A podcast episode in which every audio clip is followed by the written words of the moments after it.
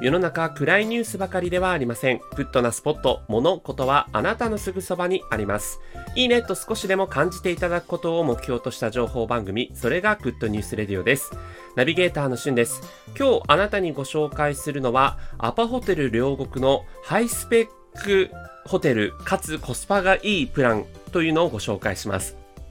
アパホテルといえばね、全国にあります名の知れたビジネスホテルですが、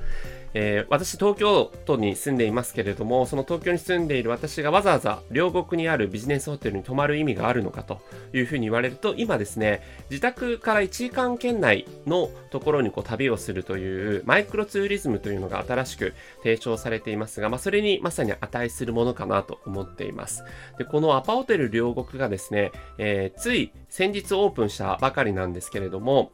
えなんとですね、ホテルの最上階31階に、えー、プールがあるんですね。で、そのプールが、まあ、写真でちょっと貼り付けておくんですけど、結構ネスカフェがタイアップしてるプールで、えー、結構こう、周りがですね、ガラス張りになってるので、夜景を見つつプールに入れるというところです。で、ここは1時間1000円で宿泊された方は利用できるというところなんですが、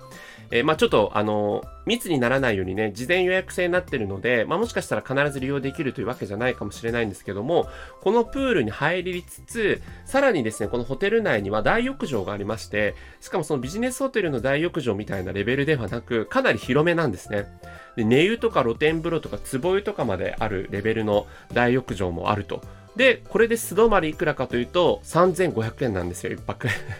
今、あの、オープン記念というところと、それからまあ、このコロナ期間中というのもあって、9月末まで、だいたいそれぐらいの料金で、まあ、金曜、土曜日も含めてですね、その料金に泊まれるということもありまして、まあ、東京付近にね、お住まいの方、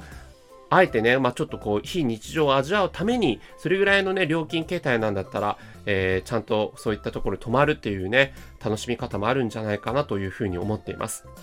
あの、朝食とかもね、つけても4000円ちょっとって感じになりますので、なんかまあ、あの、普段ね、自宅でこう仕事されてる方も、そういったところで、こう、あえてね、集中して仕事をするってことも可能だと思いますし、まあ、お友達同士とか仲いい同士でね、プール楽しみつつ温泉楽しむなんていうことも、えー、いいんじゃないかな、なんていうふうに思いますので、えー、ぜひ、アパホテル両国ね、あの、別に差し金でも何でもないんですけども、いいプランだなというふうに思ったんで、ご紹介させていただきました。ぜひなんかね、行かれた方は感想など教えていただけけると嬉しいです。